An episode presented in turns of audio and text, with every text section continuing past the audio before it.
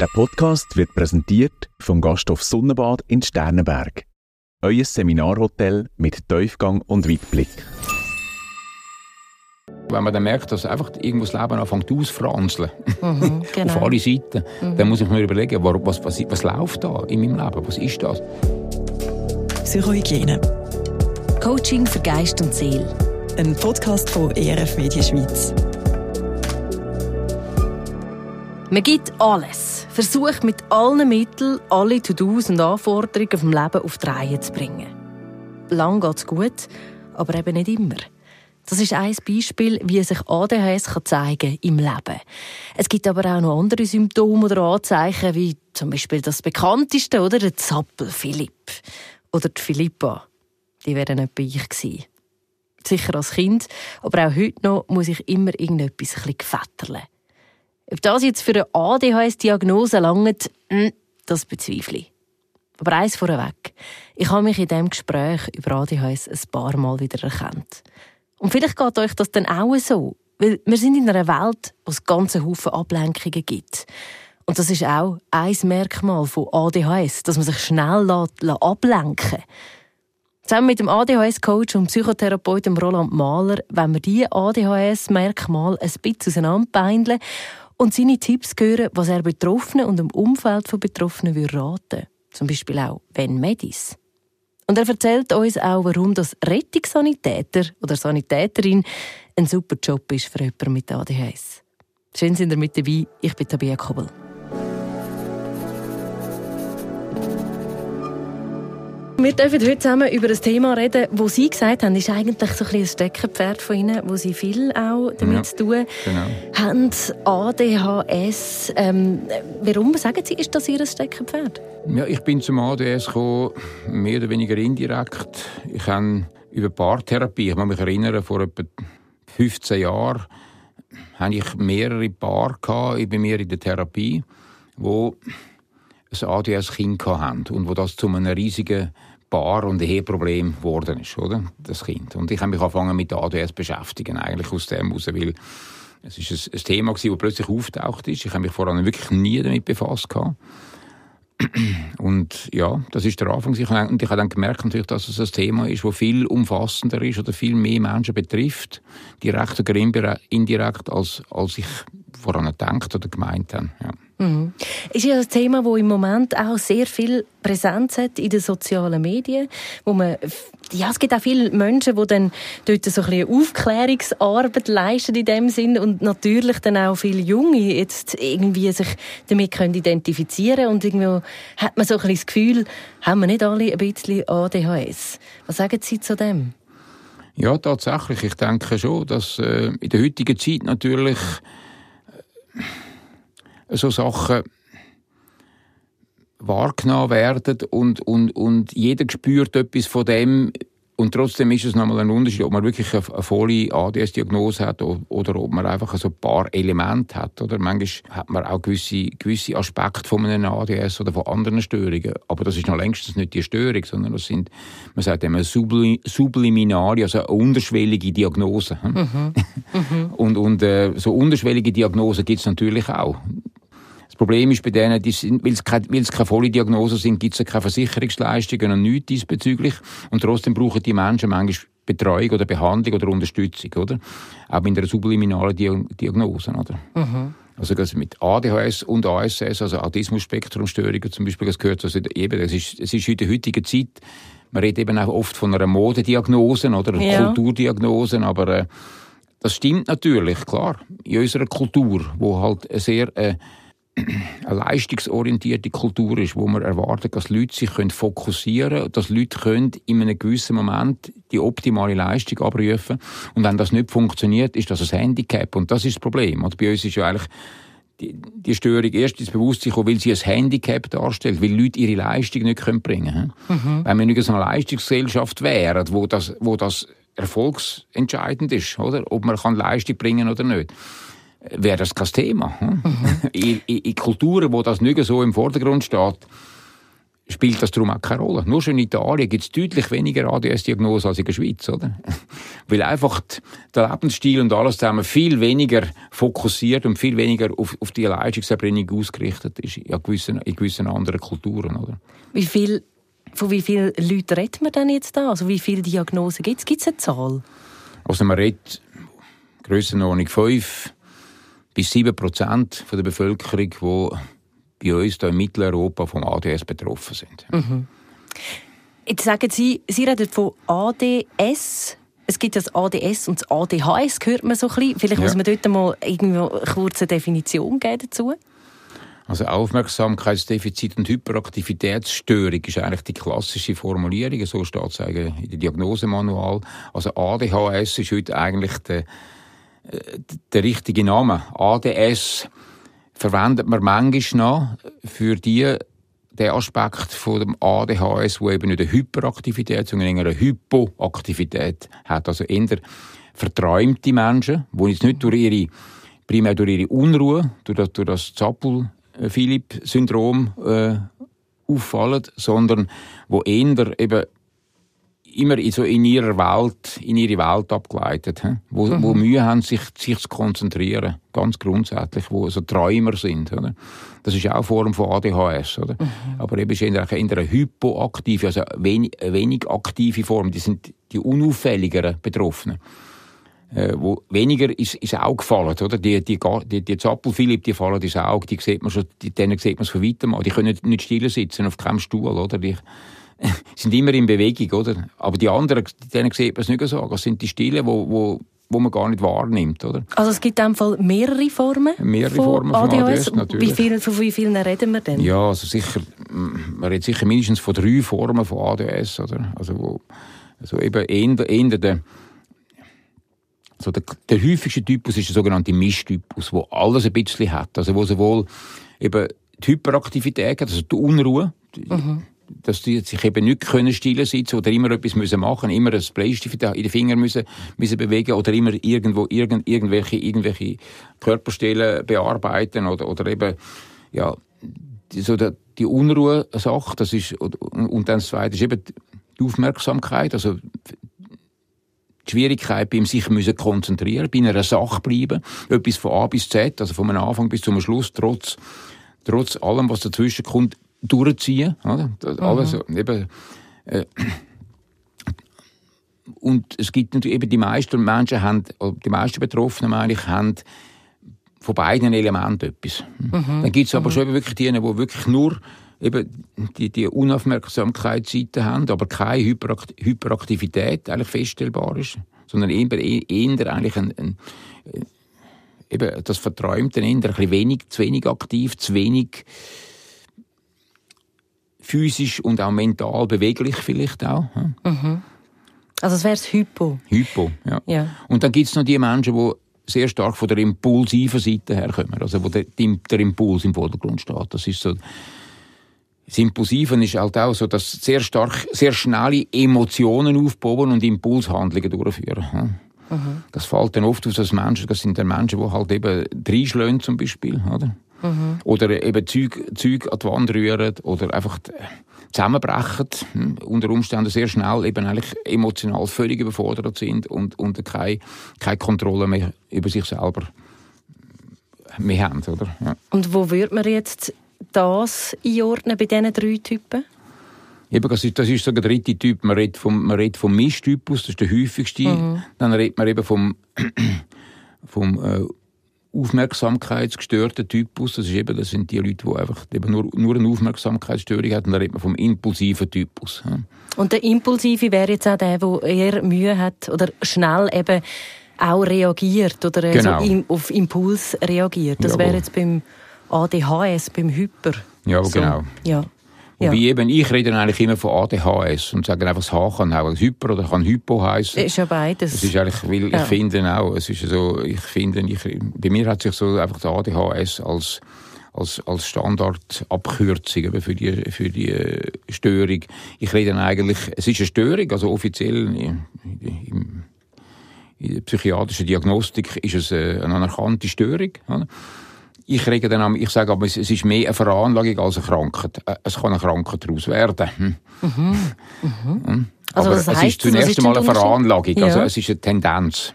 Und wenn man die Tendenz kann, mit dieser Tendenz kann gut umgehen, dann muss nicht unbedingt eine, eine Krankheit daraus werden, also ein, ein Handicap, sagen wir. Man kann das relativ gut handeln, in den meisten Fällen. Hm? Mhm, mh. Wenn man es früh genug erkennt und entsprechende Unterstützung kann leisten ja. Das heißt, es ist etwas, wo einem angeboren wird? Es ist, es ist eine angeborene äh, Voraussetzung. Ja. Es ist eigentlich, man sagt, es ist etwa 70, zwischen 70 und 80 Prozent davon ist genetisch bedingt. Das ist eine Veranlagung. Ja. Eine genetische Veranlagung eigentlich, äh, ja, es ist eine genetische Veranlagung, wie andere psychische Erkrankungen oder Vulnerabilität, wie man sagt, Verletzlichkeiten von der Seele auch, oder? Also es ist, es ist eine, eine Sensibilität, ja und der Rest ist wahrscheinlich ist Umwelt. Es sind halt einfach auch je nach Situation, nach Lebenssituation, nach, nach, nach Elternhaus, wie viel Unterstützung, wie viel Halt, wie viel, wie viel Strukturen man überkommt und mit was, mit was für Herausforderungen man sich konfrontiert sieht. Ist es dann auch etwas, das vererbbar ist? Also wenn ich jetzt ein ADHS habe, haben dann meine Kinder das auch? Nicht zwangsläufig, aber es kann sein. Hm? Mhm. Also ich würde sagen, es hat wenn, ich als Kind, wenn das Kind bei mir in der Behandlung ist, dann, dann ist irgendwann mal die Frage, wer, wer von der, gibt es bei den Eltern das oder gibt es bei den Großeltern das? Also es kann einmal sein, dass es auch eine Generation überspringt. Mhm. Grundsätzlich, das ist Also wenn es irgendwo in der Familie innen ist, dann äh, ist die Chance schon hoch, dass ist es Die Chance relativ hoch, dass es sich irgendwann einmal da und dort mal ausdrückt. Ja. Mhm. Aber es könnte auch gut sein, dass die Eltern jetzt gar nichts oder vielleicht auch Großeltern noch nicht. Das gibt es auch. Es kann es geben, ist allerdings selten. Ich würde sagen, natürlich früher, weil es man früher als nicht diagnostiziert hat. Weiß man es dann nicht? Weiß man es oft nicht. Mhm. Und, und man kann halt schon gewisse, man lernt damit leben. Und je nach Lebensverlauf, nach biografischem Verlauf, äh, kann man das relativ gut integrieren. Darum gibt es Menschen, die natürlich oft nicht nicht, nicht als ADS erscheinen. Ich habe nicht, nicht, schon viele Patienten gehabt, die dann erst mit 50 zu mir in Behandlung gekommen sind, nach, nach dem ersten grossen Burnout. Mhm, mhm. Und das ist, das, ist etwas, das ist ein häufiges Phänomen bei nicht diagnostizierten äh, ADHS, dass sie die Menschen können durchaus erfolgreich sein in ihrem Leben, beruflich meine ich jetzt, oder? Sehr viel erreichen, aber man kann sagen, mit, immer mit 20 bis 40 Prozent mehr Aufwand als, als die anderen. Darum kann es nachher sein, dass Und man das führt zum Burnout. Das, kann, das, ist, das Burnout-Risiko nimmt in der zweiten Lebenshälfte massiv zu. Bei, mhm. bei unbehandelten ADHS, da kann man das sagen. Kann man dann jetzt auch das irgendwie im Hirn feststellen? Also kann man das irgendwie so im Körper sehen, dass jemand die, ähm, ja, das ADHS hat? Also es gibt Modelle. Also, so, äh, so einfach gesehen kann man es nicht. Das ist aber das gilt auch für die anderen psychischen Erkrankungen. Leider ist es so, dass man die psychischen Erkrankungen auch heute, mit, man hat mal vor 20 Jahren, vor 30 Jahren hat man gemeint, wo die bildgebenden Verfahren aufgekommen sind, dass man jetzt dann alle psychischen Krankheiten kann objektiv abbilden und alle Versicherungen haben sich schon gefreut, oder? Natürlich. Da wartet nichts daraus, oder? Man kann, wir sind heute kein bisschen weiter im Prinzip. Ja. Man kann auch mit MRT und allem zusammen kann man keine psychische Erkrankung wirklich eindeutig diagnostizieren und abbilden geht mhm. einfach nicht. Mhm.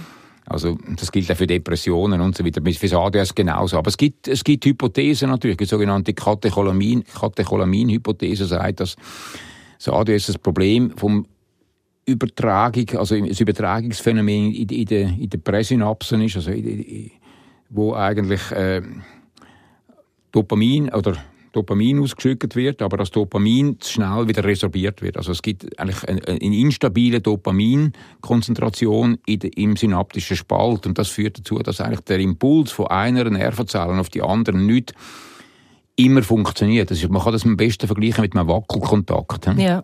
Bei, der, bei mhm. einer Lampe. Mhm. Da muss man ein bisschen am, am Kabel rütteln, dann, plötzlich dann dann geht's wieder. wieder ja. Und dann plötzlich stellt es wieder ab. Mhm. Oder? Vor allem ist, man weiß, dass vor allem das Frontalhirn betroffen ist. Also da, die, mhm dort, wo, wo eigentlich die sogenannten Schlüsselfunktionen sitzen, also die, die, die Funktionen, wo, wo uns helfen, zu strukturieren, Entscheidungen zu treffen, äh, Prioritäten zu setzen und so weiter, die fürs Leben ganz wichtig sind, mhm. für, den, für den Erfolg im Leben ganz wichtig sind. Oder? Mhm. Ist es dann etwas, Sie haben jetzt zwar gesagt, eben mit 50 gibt es Leute, die Burnout haben, aber könnte es auch sein, dass sich das ein auswächst, dass man es als Kind hat und als Erwachsenes nicht mehr? Das war früher die Meinung, dass man das, das wächst sich aus, das ist eine reine Kinder eine reine Kindererkrankung oder Jugend, Kinder- und Jugenderkrankung, die sich dann mit dem Erwachsenwerden auswächst.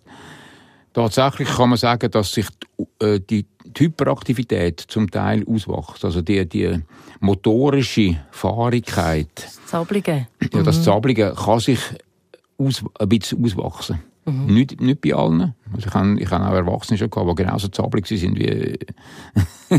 aber aber äh, da, da sieht man es zum Teil, dass sich das Zablige auswachsen. Aber die Konzentrationsschwierigkeiten, die Aufmerksamkeitsproblematik, die Aufmerksamkeitsstörung, die wächst sich nicht auf, das weiß man jetzt. Mhm. Da ist man eigentlich jetzt ist man klar, dass, dass mit dem muss man leben. Hm. Also mhm. von dort von dort kann man sagen, eben, es gibt einen Teil von der Symptomatik, wo sich kann auswachsen kann. Aber ich denke, es bleibt immer ein Teil von der Symptomatik auch erhalten. Mhm. Vielleicht kann man noch mal kurz so ein paar Stichworte geben. Also an was kann man es jetzt noch mal erkennen? Sie haben gesagt, Sablik. Ich weiß von mir selber, ich bin als Kind nie länger als fünf Minuten auf dem Stuhl gleich gehockt. Also ich habe mich immer müssen irgendwie ein bisschen verändern und ich würde mich auch eher als ähm, eine Person beschreiben, die viel Veränderung braucht beim Reden, beim Sein. Also lang gleich sitzen, das hat mir immer, ist immer schwer gefallen. Aber an was also wegen dem habe ich jetzt wahrscheinlich nicht unbedingt sofort das ADHS. Nein, natürlich nicht. Hm, Wie kann man es denn jetzt erkennen? Also es muss schon so sein, dass es sich das erstens einmal äh, in verschiedenen Lebensbereichen muss sich ein Symptom manifestieren. Oder? Es muss sich an verschiedenen Orten eben äh, manifestieren. Dann braucht es eben die Unruhe alleine oder eben die Unstetigkeit. Das Motor, der motorische Antrieb ist, ist alleine noch nicht zwingend eben für, ist noch, ist noch keine ausreichende äh, Symptomatik für eine Diagnose, sondern es muss eben wirklich, äh, es muss die Konzentrationsproblematik da sein, also man sich schlecht kann konzentrieren. Mhm. Leicht ablenkbar ist, oder? Bei, das Geringste, wo ist, dann gerade gerade abgelenkt ist und gerade wieder gerade nicht mehr überhaupt nicht mehr weiß, wo man überhaupt war und was man überhaupt hat wählen voran. Mhm. Also, dass man dann irgendwie mit etwas am Anfang, dann kommt ein Ablenken, dann macht man etwas anderes weiter und dort wird man wieder abgelenkt. Dann hat man, Schluss hat man drei, vier Sachen angefangen, wo irgendwo, wo man gar nicht mehr weiss, ah, das habe ich auch mal angefangen. Das stimmt, ich bin dort mal dran gewesen und ich bin dort dran gewesen. Aber es ist einem gar nicht mehr bewusst. Also, man, man ist, man kann, man bringt nichts zu Ende, oder? So, dass das, das Durchziehen Oft ist es auch ein emotionale, ein emotional, also das himmelhoch jauchzen Tode betrübt. Natürlich, das ist auch, das ist auch in, in, durch Pubertät oder durch, durch die Adoleszenz zum Teil äh, bei vielen Menschen eine normale Erfahrung, dass man sehr starke Gefühlsschwankungen hat. Aber bei ADS ist das einfach noch ein bisschen ausprägter. Mhm. Man kann sagen, natürlich hat jeder Mensch etwas von dem, nur nicht in dieser Ausprägung. Es geht um die Ausprägung. Aha. Das ist ja wahrscheinlich aber noch schwierig zu messen, Natürlich. oder? Also was heisst denn? Natürlich, es ist schwierig zu messen. Eine Diagnose stellen ist darum nicht ganz einfach. Man muss das wirklich äh,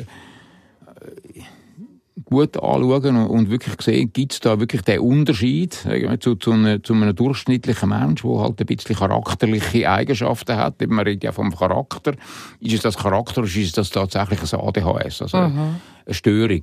Äh, da muss man schon, da muss man schon genau anschauen. Mhm. Auf jeden Fall. Oder? Also macht man denn da Tests? Oder? Da macht man Tests, genau. Es gibt, Testbat es gibt Testbatterien und natürlich das klinische Gespräch. Also man muss mit den Angehörigen reden. Wenn, wenn das Kind ist, redet man mit den Eltern natürlich, man redet mit den Lehrern.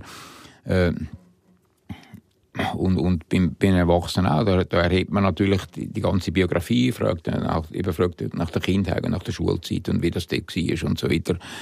Wobei eben, es gibt nicht das ADS und das Typische. Es ist wirklich wie jedes ADS, jeder Biografie unter, unter, unter, jeder unter allen spezifischen Umständen prägt sich wieder ein bisschen anders aus. Mhm. Das kann man nicht so einfach so. Eben, es ist wirklich nicht ganz einfach eine Diagnose stellen, das ist richtig. Ja. Mhm. Also wenn wir jetzt, wenn würden Sie dann sagen, müssen wir dann jetzt handeln, dass man irgendwie kann, äh, muss man irgendetwas machen, um herauszufinden, ob man jetzt das vielleicht hat, oder muss man gar nicht? Das ist schwierig zu sagen. Also bei, der, bei den Kindern ist der Anlass ja meistens die Schule. Ja. Die Schule und die Leistungserbringung, wie gesagt, also das ist letzten Endes, äh, wir leben in einer Leistungskultur, ob uns das gefällt oder nicht, aber Ja. wir können das nicht einfach rückgängig machen. Und wer irgendwie handicapiert ist, die Leistung zu erbringen, der wird abgeklärt bei uns. Als Ki- in der heutigen Zeit in der Schule schon, eben wegen Kinder, die auffällige Schwierigkeiten haben, ihre Leistungen zu erbringen, werden abgeklärt. Die, die das nicht haben, die werden nicht abgeklärt. Es gibt ADS, die so intelligent sind, die das schaffen. Wo auch mit, mit Improvisation und im letzten, in den letzten fünf Minuten noch irgendetwas zusammenkratzen im Hirn immer, immer relativ gut über die Runde kommen, mindestens was Primarschule betrifft und, und zum Teil auch die Oberstufe. Wenn aber, aber das Leben wird ja immer komplexer. Das heißt, Ja. es kommt immer gleich, es kommt immer mehr aufs Mal und man muss immer können mehr man muss können Triage machen im eigenen Leben. Was muss man jetzt prioritär behandeln und was nicht? Dann kommen die Schwierigkeiten. Oft erst im Erwachsenenalter gibt es das auch, dass die Leute mit die, die, sehr intelligenten ADS kommen relativ gut durch die Kindheit durch, haben in der Schule auch nicht grosse Schwierigkeiten. Aber wenn die Lebenskomplexität, dann auch mit Familie und allem zusammen, wo man muss Termin ha- einhalten und dort muss ich dort sein, ich muss dann noch dort sein und so. Und das klappt nicht. Na, das bringt das nicht an. dort bricht dann alles, fängt dann alles an auseinanderbrechen. Und dann gibt es Schwierigkeiten, dann gibt es Beziehungsschwierigkeiten, dann gibt es wirklich, dann gibt's Probleme, oder? Dann gibt es echte, handfeste Probleme, oder? Und dann fragt man sich, warum sind die Probleme da? Und dann kann es unter Umständen eben erst spät zu einer, zu einer ADS-Diagnose kommen, weil man merkt, okay, da ist, das ist zwar ein, das ist ein, ein intelligenter ADSler, der es geschafft hat, relativ gut durchzukommen. Und jetzt ist er an einem Punkt, wo sein Leben so komplex ist, wo er es nicht mehr schafft. Also das ist dann so vielleicht äh, irgendwie eben dann der Zeitpunkt im Erwachsenenleben, wo man plötzlich merkt, hey, ich muss irgendetwas machen, ich kann mein Leben irgendwie nicht mehr auf die Reihe bringen. genau. Wenn man dann merkt, dass einfach irgendwo das Leben anfängt ausfranzeln, Mhm, auf genau. alle Seiten, dann muss ich mir überlegen, was, was, was läuft da in meinem Leben? Was ist das? Und, und klar, man kann sagen, ich muss mich mehr anstrengen und so weiter. Ich bin, und dann kommt oft bezieht man das ja auf sich. Und, Ja, und so ein Druck Das ist ja auch ein, ein Phänomen, dass eben überhaupt bei vielen ADSler, ich würde sagen bei 80 Prozent von allen ADSler, von Kindheit an schon der Selbstwert angeschlagen ist. Eben, weil sie ja das Gefühl haben, ich bin dümmer als die anderen, ich check's irgendwie nicht, ich bin der, wo es einfach, ich weiß nicht, mit mir, ist, mit mir stimmt irgendetwas nicht und das schlägt alles auf den Selbstwert, oder? und, und, und mit dem muss man lernen, mit- das, und das ist dann eben schwierig, wenn man das hat, oder? Ja.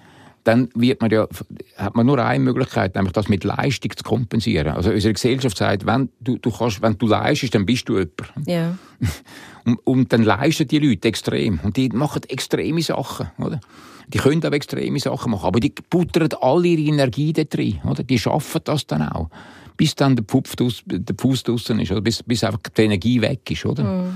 Das kann manchmal eben, das kann 30 Jahre gehen, das kann, das kann etwa 50 werden, oder? Bis jemand dann, bis jemand dann wirklich äh, am Punkt ist, wo er nicht mehr kann. ja? Und, dann, und dann eigentlich in ein Burnout hinein ist und, und ein Jahr krankgeschrieben ist und so weiter und so fort. Und dann uns unter Umständen nicht mehr schafft, zurück in die Arbeitswelt zu kommen, habe ich schon erlebt, oder? Dass dann nachher ein IV kommt und so weiter und so fort. Oder? Also, Also das ist jetzt ein Worst-Case-Szenario. das sind Worst- das sind Worst-Case-Szenarien, das ist völlig Genau. klar. So weit sollte es nicht kommen. Nein, Darum genau. bin ich der Meinung, man muss frühzeitig, ich, ich ermutige dich, macht frühzeitig etwas. Dann- Und was kann man denn jetzt machen? Also wenn, also ich, ich erkenne mich in gewissen Situationen, wo Sie jetzt beschrieben haben.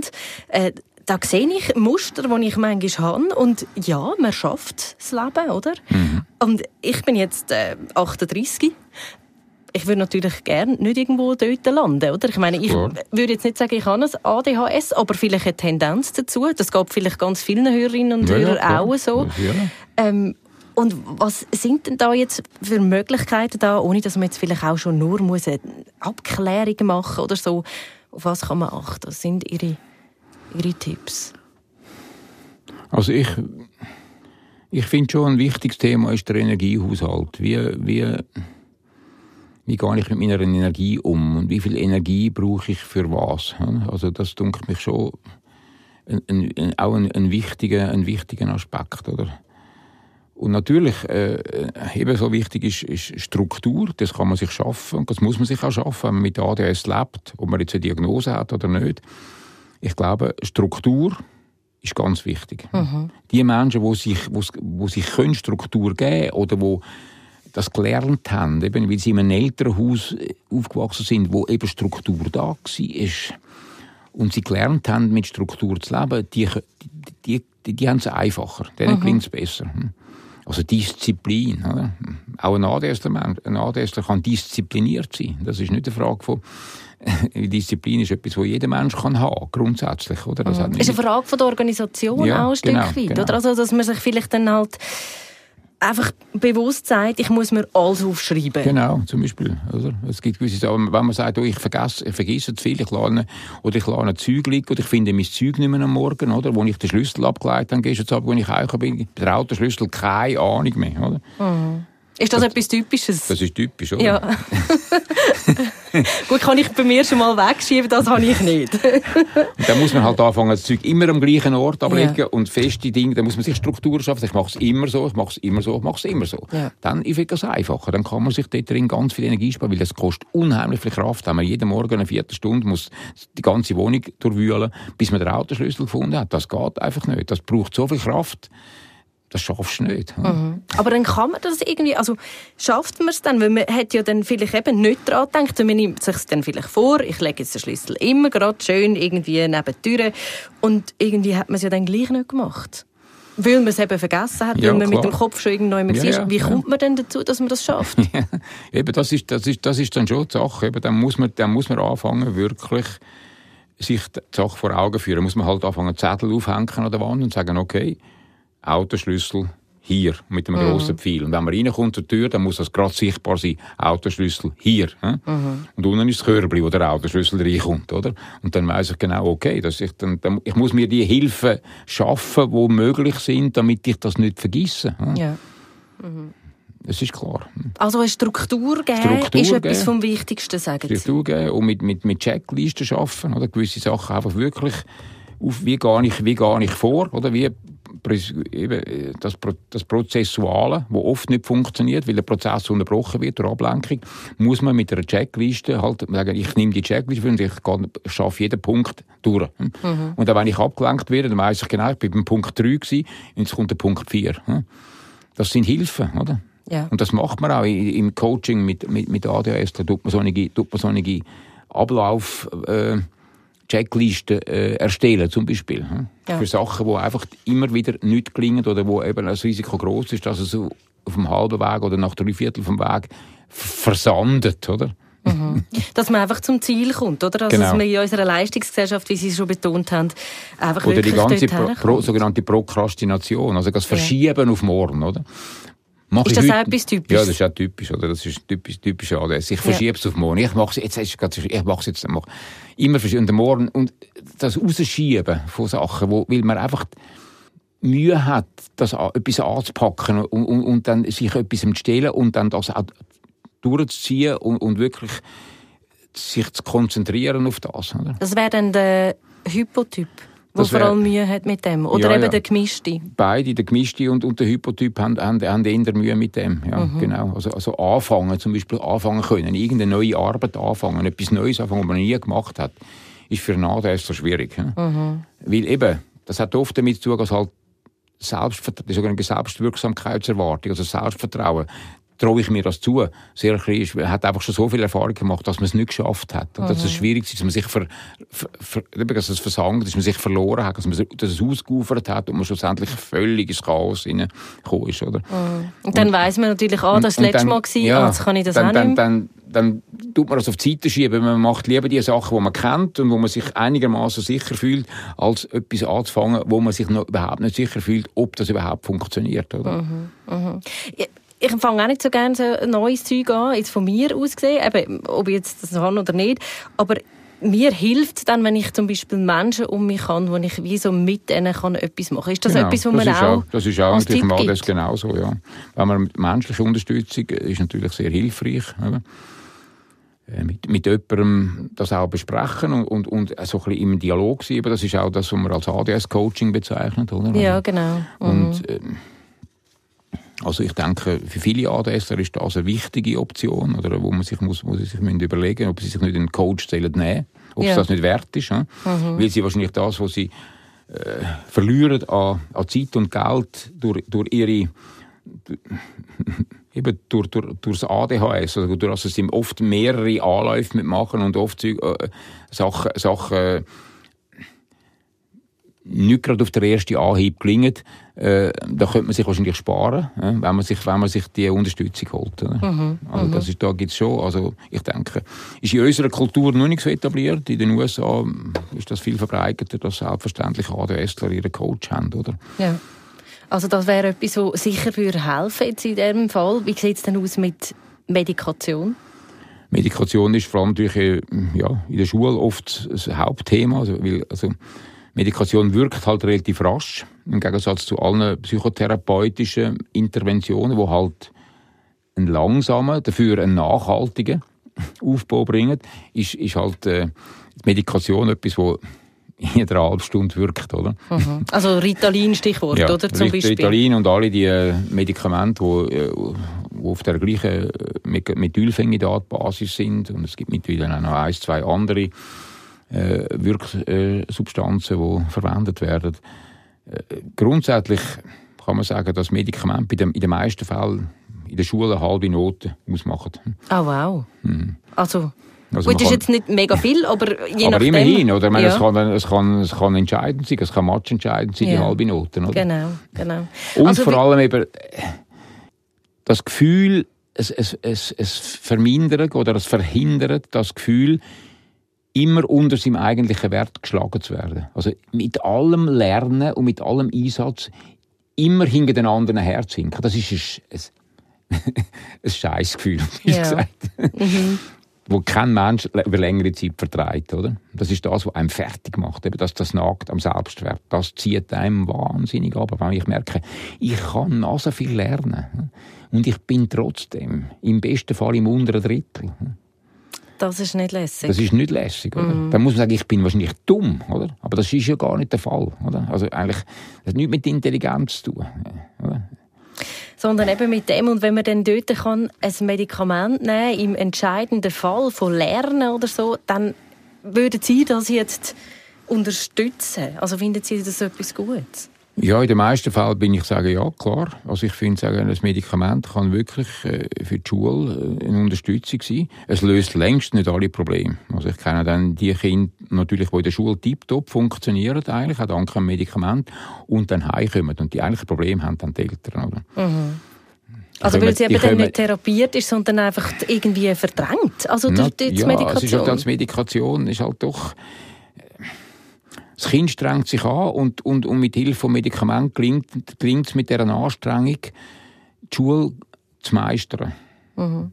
Dann kommt man heim und dann muss man jetzt nicht mehr, jetzt kann man ja endlich und dann, und dann kommt die ganze Emo emotionale Ausbruch, weil auf die Emotionen haben die Medikamente wenig Einfluss. Die Medikamente wirken vor allem und fast ausschließlich auf den konzentrativen, also den Aufmerksamkeitsbereich. Mhm. Also, dass man eben nicht abgelenkt ist von einer genau, Sache, sondern genau, sich auf genau, etwas fokussieren Genau. Ja. Der Gasthof Sonnenbad mit seiner einmaligen Lage im Grünen ist ein absoluter Keimtipp. Ein romantisches Wochenende zu zweiten, ein Seminar, wo man auch kulinarisch verwöhnt wird, oder ein grosses Fest im wunderschönen Garten und im Landenbergsaal. Auf jeden Fall ein Genuss. Sonnenbad.ch aber was würden Sie denn dort jetzt empfehlen? Also wenn man jetzt zum Beispiel eben gerade ähm, so Kind hat, wo dann äh, so ja, in der Schule müssen liefern man entscheidet sich vielleicht für ein Medikament. Was ist denn dort ein Tipp jetzt für Eltern und Kinder? Also ich würde nie nur das Medikament nehmen, ich würde auf jeden Fall auch ein Coaching oder eine Psychotherapie äh, empfehlen, grundsätzlich. Man sollte mhm. auf beiden Ebenen arbeiten, weil ich finde, das Medikament kann wirklich kurzfristig etwas bringen. Die Medikamente sind ja so, dass sie nicht Spiegelmedikamente sind, das heißt, wo nicht ähnlich wie andere Psychopharmaka, man muss einen Spiegel aufbauen nach etwa zwei Wochen, zehn Tagen bis zwei Wochen ist dann der Aufbau und dann fängt das an zu wirken. Mhm. Sondern es wirkt situativ, das heißt, ich kann es nehmen, nach einer halben Stunde, drei Viertel wirkt das Medikament und wenn es vorbei ist, ist es vorbei. Und wie lange wirkt es etwa? Da gibt es verschiedene. Eben, da gibt es ja die sogenannten Depot-Varianten äh, meistens von, von diesen Medikamenten. wo dann ein bisschen länger wirken. Also das klassische Ritalin hat etwa vier Stunden gewirkt. Hm. Aber mittlerweile gibt es eben auch dort eine, eine längere Variante und die Nachfolgeprodukte vom Ritalin, äh, die haben alle zusammen eine, selbstverständlich so eine länger dauernde Variante, die dann sechs bis acht Stunden wirkt oder mhm. manchmal sogar zehn Stunden. Also eben, wenn man, wenn man jetzt äh, auf eine andere Substanz geht, auf eine andere Wirksubstanz, Lidex, Amphetamin, das wirkt dann lange, das wirkt zehn Stunden, oder? Das ist der Vorteil, man kann dann am Morgen eine Dosis nehmen, das hebt für den ganzen Tag. Ja. Und sonst muss man meistens dann eben am Mittag nochmal, nochmal nachdosieren. Ja. Mhm. Also eben die wirken dann quasi auf das, wie man sich kann konzentrieren auf eine Sache. Genau. Ähm, Aber sie haben, sie haben wenig Einfluss auf die emotionale genau. Befindlichkeit. Oder? Das, das, mhm. das Himmelhoch aus dem Tode betrübt, die ganze emotionale. Mhm. Also ein Coach würden Sie empfehlen für Familien? Genau. Ähm, Gibt es noch Sachen, wo man kann selber irgendwie helfen oder unterstützen oder so? Weil oftmals, also jetzt die Situation in der Schweiz, gerade irgendwie Psychotherapeuten zu finden, eine schwierige Angelegenheit, weil es einfach, manchmal passt es nicht, manchmal gibt es niemanden, äh, man hat eine lange Wartezeit. Was, was kann einem da helfen? Eben, ich denke Struktur. Also ich finde, äh, jetzt, wenn ich jetzt von kind, an Kind denke, dann finde ich es wichtig als Kind, dass man mit Kind versucht, liebevoll, aber klar Strukturen aufzubauen, dass gewisse Sachen immer gleich ablaufen, also nach gewissen festen rituellen Abläufen. Das hilft einem ADSer in der Regel.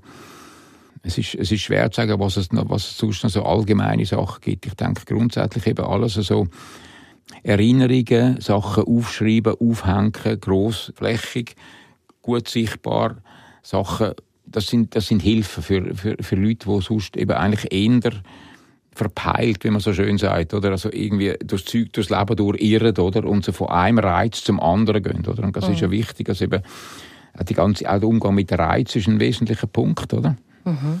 Also, wir leben natürlich in einer hochreizintensiven äh, Gesellschaft, oder? Mit all den medialen Reizen, die wir heute ausgesetzt sind. Das ist, das ist schwierig für ADSler. Ja? Weil der ADS neigt dazu, immer auf den stärksten Reiz zu reagieren. Mhm.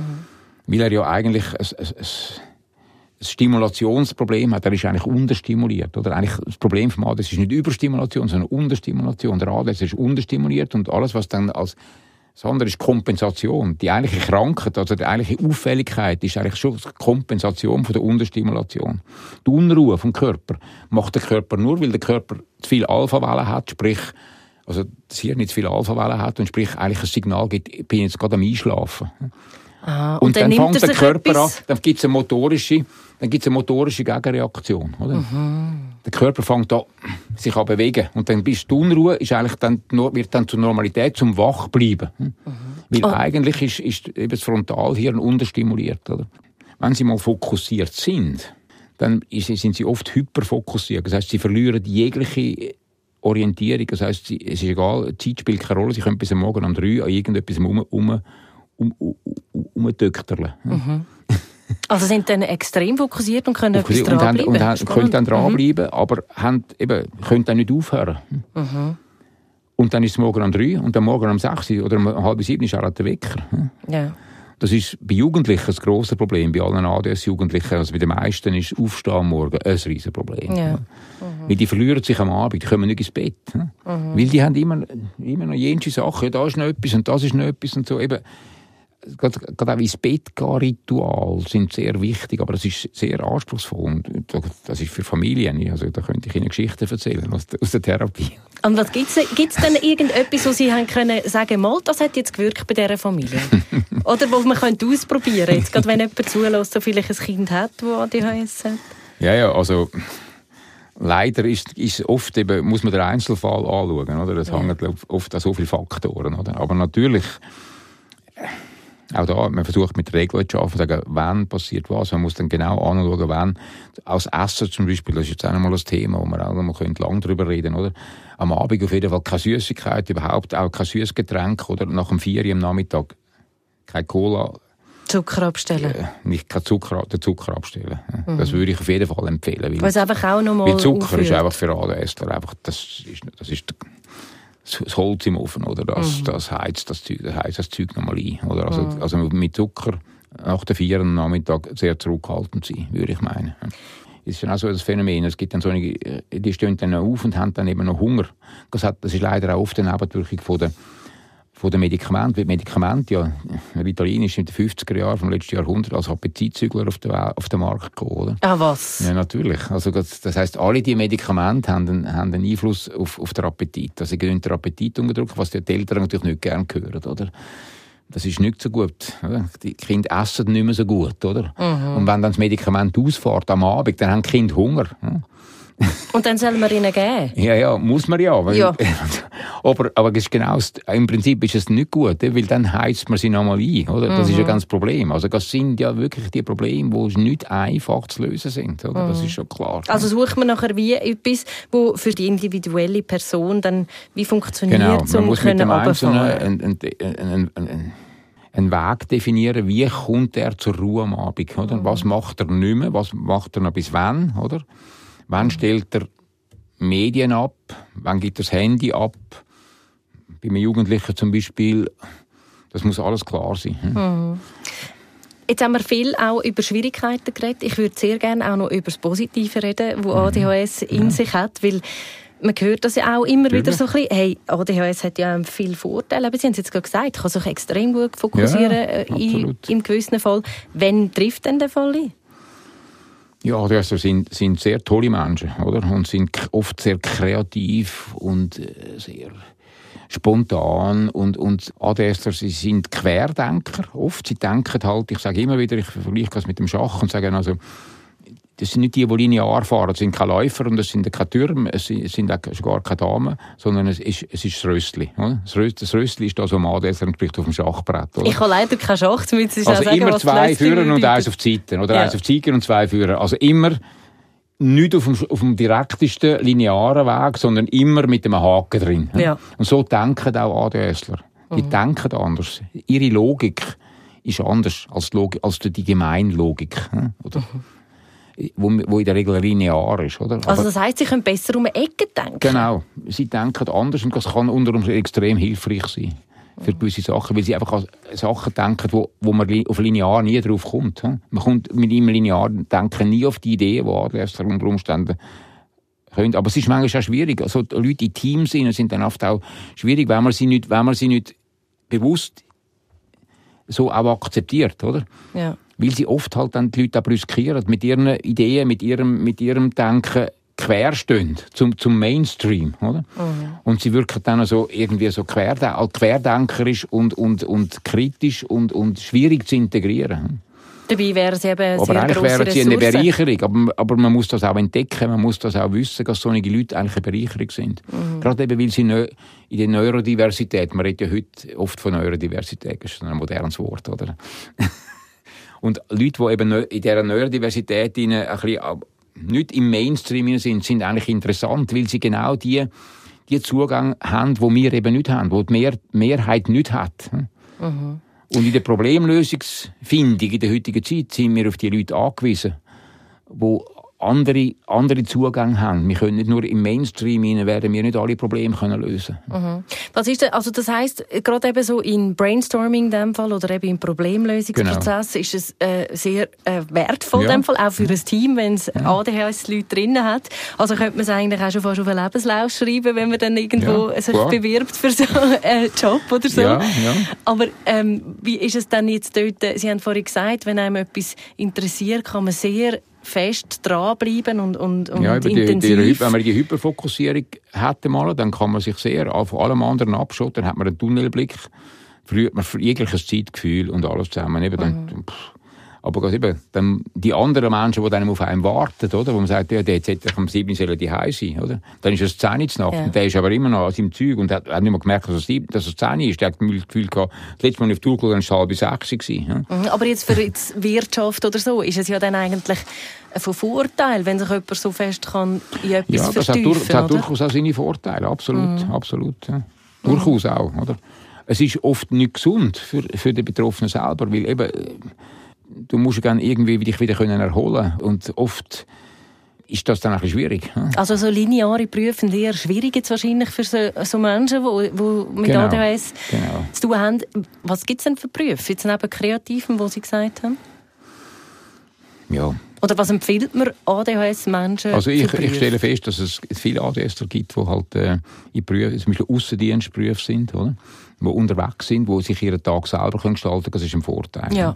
Die in ihren eigenen Rhythmus können fahren können, die sich nicht müssen an, einem, an, irgendeinem aus, von außen vorgegebenen Rhythmus unterwerfen der nicht ihnen entspricht, der nicht, ihrem, wo nicht ihr Rhythmus ist, sondern sie können sich dann in ihrem Rhythmus bewegen. Sie Selber haben ihre, ihre, ihre, ihre fünf, sechs Kunden pro Tag, wo sie, müssen, wo sie müssen vorbeigehen und sie machen das und sie können das tiptop. Mhm. Sind auf, machen sie, eben, das, das erlebe ich viel. Mhm. Dann gibt es auch die, im Rettungsdienst zum Beispiel gibt es auch über, überdurchschnittlich viele ADHSler. Weil man schnell muss können Immer schnell impulsiv in einer sein. Situation und jede Situation ist völlig anders. du musst dich immer können, gerade in einer neuen Situation, und das gibt es ADSler, die das wirklich gut können, wo einfach die, die, die, wo einfach die Einmaligkeit von der Situation, wo es nicht, wo es wenig, wenig, wenn man wenig Zusammenhang muss, sein, wenn der Fall ist abgeschlossen, wenn, wenn, wenn der Patient im Spital ist, dann kannst du das ab, dann kannst du ein Protokoll schreiben und kannst es dann es erledigt, oder? Also schnell Schnell, zu, zum Ziel Punktuell. Ja. projektorientiert, ultraprojektorientiert, Ja. ist für einen Adwäsler sehr gut, oder? Und wahrscheinlich, das habe ich auch schon gehört, etwas, was einem wirklich interessiert. Genau, es muss einem interessieren. Man muss wirklich ein Fan sein von dieser Sache. Man muss sich können begeistern dafür. Man muss, man muss, man muss, es muss emotional gefühlt sein. Ja? Dann geht das gut, oder? Weil sonst ist äh, man viel zu schnell abgelenkt. Eben, sonst kommt Ablenkung, kommt Ablenkung, kommt, eben, weil auch Motivation, eben, bei ADS ist es oft so, dass sie mit hoher Motivation einsteigen und dann stirbt die Motivation massiv ab. Das ist bei uns allen der Fall. Wir haben ja oft am Anfang einen hohen Motivation, und dann, aber, nie, aber bei uns stürzt sich vielleicht um 50 Prozent ab, beim ADS aber um 85 Prozent. Ja. Und das ist dann schon ein Unterschied, oder? Mhm. Das macht es dann aus. Wir, können dann, wir haben dann noch die 50 Prozent von unserer Anfangsmotivation, die haben wir dann noch. Mit dem können wir dann noch irgendwie immer noch Überbrücken. funktionieren wir immer noch. Aber wenn dann 85 Prozent weg sind, oder? Dann bist du dann wirklich mit diesen 15 Prozent Motivation, dich dann am Morgen noch dazu zu bringen, aufzustehen wegen dem zu arbeiten, ist dann schwierig. Oder? Ist schwierig. Dann bleiben die Leute liegen, dann fangen sie sich an zu schämen. Jetzt habe ich heute gefehlt. Oh, dann bleibe ich lieber drei Tage daheim. Oder? Ich habe so ADSler gehabt, die dann auch drei Tage daheim geblieben sind, weil sie dann ja da haben, wie sie krank gewesen wären. Dabei haben sie einfach nicht wollen aufstehen morgen. Sie haben sich einfach nicht können motivieren, um zum Bett auszukommen. Das sind so Sachen in der Lehre, oder? Eine Lehre verloren, eine Lehrstelle verloren und so. Das sind, das sind übliche Geschichten, die immer wieder passieren. Dort hilft es dann wahrscheinlich auch wirklich, eben ein gutes Umfeld haben, das einem dann Absolut. probiert zu Ihr motivieren. braucht ein Umfeld, wo, wo, da, wo wahnsinnig viel und also, könnte ich Ihnen natürlich von Müttern, die sich da natürlich schier äh, auspowert haben, um ihre Kinder irgendwo da am Morgen an auf die letzte Sekunde auf den Zug zu bringen, oder? Und Schwierig, oder? Was haben Sie denn jetzt? Also vielleicht noch, machen, ich glaube langsam mal den, äh, den Sack ein bisschen zu. Ähm, wenn Sie jetzt einfach so etwas an die Hand geben nochmal für, vielleicht für Mütter jetzt gerade, wie Sie sagen, was, was ist wichtig für Sie im Umgang mit Kindern, die ADHS haben? Geduld und äh, holen Sie sich Unterstützung. Es gibt genügend äh, Stellen, Anlaufstellen, Elpost zum Beispiel, wo ein Netz von Anlaufstellen hat, äh, wo einem können beraten können. Holen Sie sich das Know-how. Es lohnt sich. Oder? Äh, Sie müssen nicht das Rad neu erfinden. Sie können von dem profitieren, was andere auch schon mitgemacht und durchgemacht haben und, und äh, gelernt haben. Oder? Das finde ich wichtig. Oder? Und Also sich vernetzen mit sich vernetzen, anderen. sich vernetzen. Oder? Und wenn man jetzt selber Es betroffen ist, es, ist, es ist schwierig und äh, auch für sich selber. Also ich kenne auch die Eltern, die dann nicht mehr mit den Kindern auf den Spielplatz gegangen sind, weil das Kind halt immer auffällig ist und alle Eltern, alle anderen Eltern das Gesicht verzogen haben, wenn die wieder mit ihrem Kind gekommen ist, weil ich wusste, das Kind, das nach, nach zehn Minuten ist ein Geschrei und ein Zeug, weil das Kind halt irgendwie ja, sich, Also- nicht, sich nicht im Griff hat, zum Beispiel, oder? Also braucht es da eigentlich Impulsiv, auch... oder? Impulsität. Am anderen das Kessel ins Gesicht hineingeschüttet hat oder irgendwas. Oder? Also braucht es da an dieser Stelle eigentlich auch eine Sensibilisation auf das Thema, dass man irgendwie wie auch als Pe- Person, die jetzt nicht betroffen ist, also selber und mit dem Kind, ähm, dass man da einfach offen bleibt und wie sagt, okay, das hat jetzt das halt. Oder? Ja, klar. Was, was wäre da Ihr Appell? Ja, das braucht Verständnis in der Gesellschaft, das ist klar, weil es ist nicht ein Fehler, ist nicht, das Kind ist nicht schlecht erzogen, oder? Man hat, weil die Eltern haben immer das Gefühl, ich wirke als eine schlechte Mutter oder ein schlechter Vater, ich bin, unser Kind ist schlecht erzogen, weil es das, ist nicht, das hat nichts mit dem zu tun. Aber mhm. es sieht von außen natürlich, das Kind ist einfach auffällig, weil sich, weil sich nicht so verhält, wie man sich sollte verhalten, oder? Mhm. Und man kann dann auch schlecht irgendwie ADHS auf die Stirn schreiben, Ja, man kann oder? nicht ADHS auf die Stirn schreiben und sagen, ja, es hat halt das ADHS. Ja. Man will ihm ja auch nicht das Etikett genau. anhängen, oder? Man will sie nicht diskriminieren, oder? Mhm. Also das ist schwierig. Es ist auch für die Eltern schwierig, für die Familie schwierig. Es ist mhm. auch für die Geschwister schwierig, weil alles dreht sich in Familie mit, mit einem ADHS-Kind, oft um das ADHS-Kind, oder? Das mhm. also es so braucht viel. mehr es, es Verständnis gibt, von außen. Es ist ein systemisches Problem. Natürlich grundsätzlich. Mhm. Und, das, und das Systemische geht bis in die Gesellschaft hinein, das ist völlig klar. Mhm. Also es braucht Verständnis von außen in dem Fall. Ähm, wenn man jetzt vielleicht selber noch betroffen ist, was sind da Ihre Punkte, die Sie würden mitgeben Wenn man es jetzt vielleicht wie merkt jetzt durch den Podcast? Ja. Ich denke, sensibel bleiben für sich selber, sich selber versuchen zu spüren und was man braucht und, und was einem gut tut. Ich finde immer, sich versuchen, mit den Menschen zu umgehen, die einem gut tun. Also Menschen, die einem unterstützen, wo, wo man das Gefühl hat, die geben mir Ruhe, die, die, die bringen mich ab, die geben mir Halt. Sich, sich einfach versuchen, versuchen so, sich zu spüren, was tut mir gut, was hilft mir in meiner Situation, was, was, was bringt mich, was mm, bringt mich dazu, können runterzufahren, ruhig zu werden, was, was gibt mir Halt, was gibt mir Struktur, was gibt mir Sicherheit. Oder? Mhm. Das finde ich wichtig. Ja. Mhm. Ich glaube, wir haben sehr viel gute Informationen bekommen zu diesem Thema ADHS. Danke Ihnen viel, viel mal, Gern dass Sie da waren, Roland Mahler. Da können wir sicher etwas mitnehmen. Merci.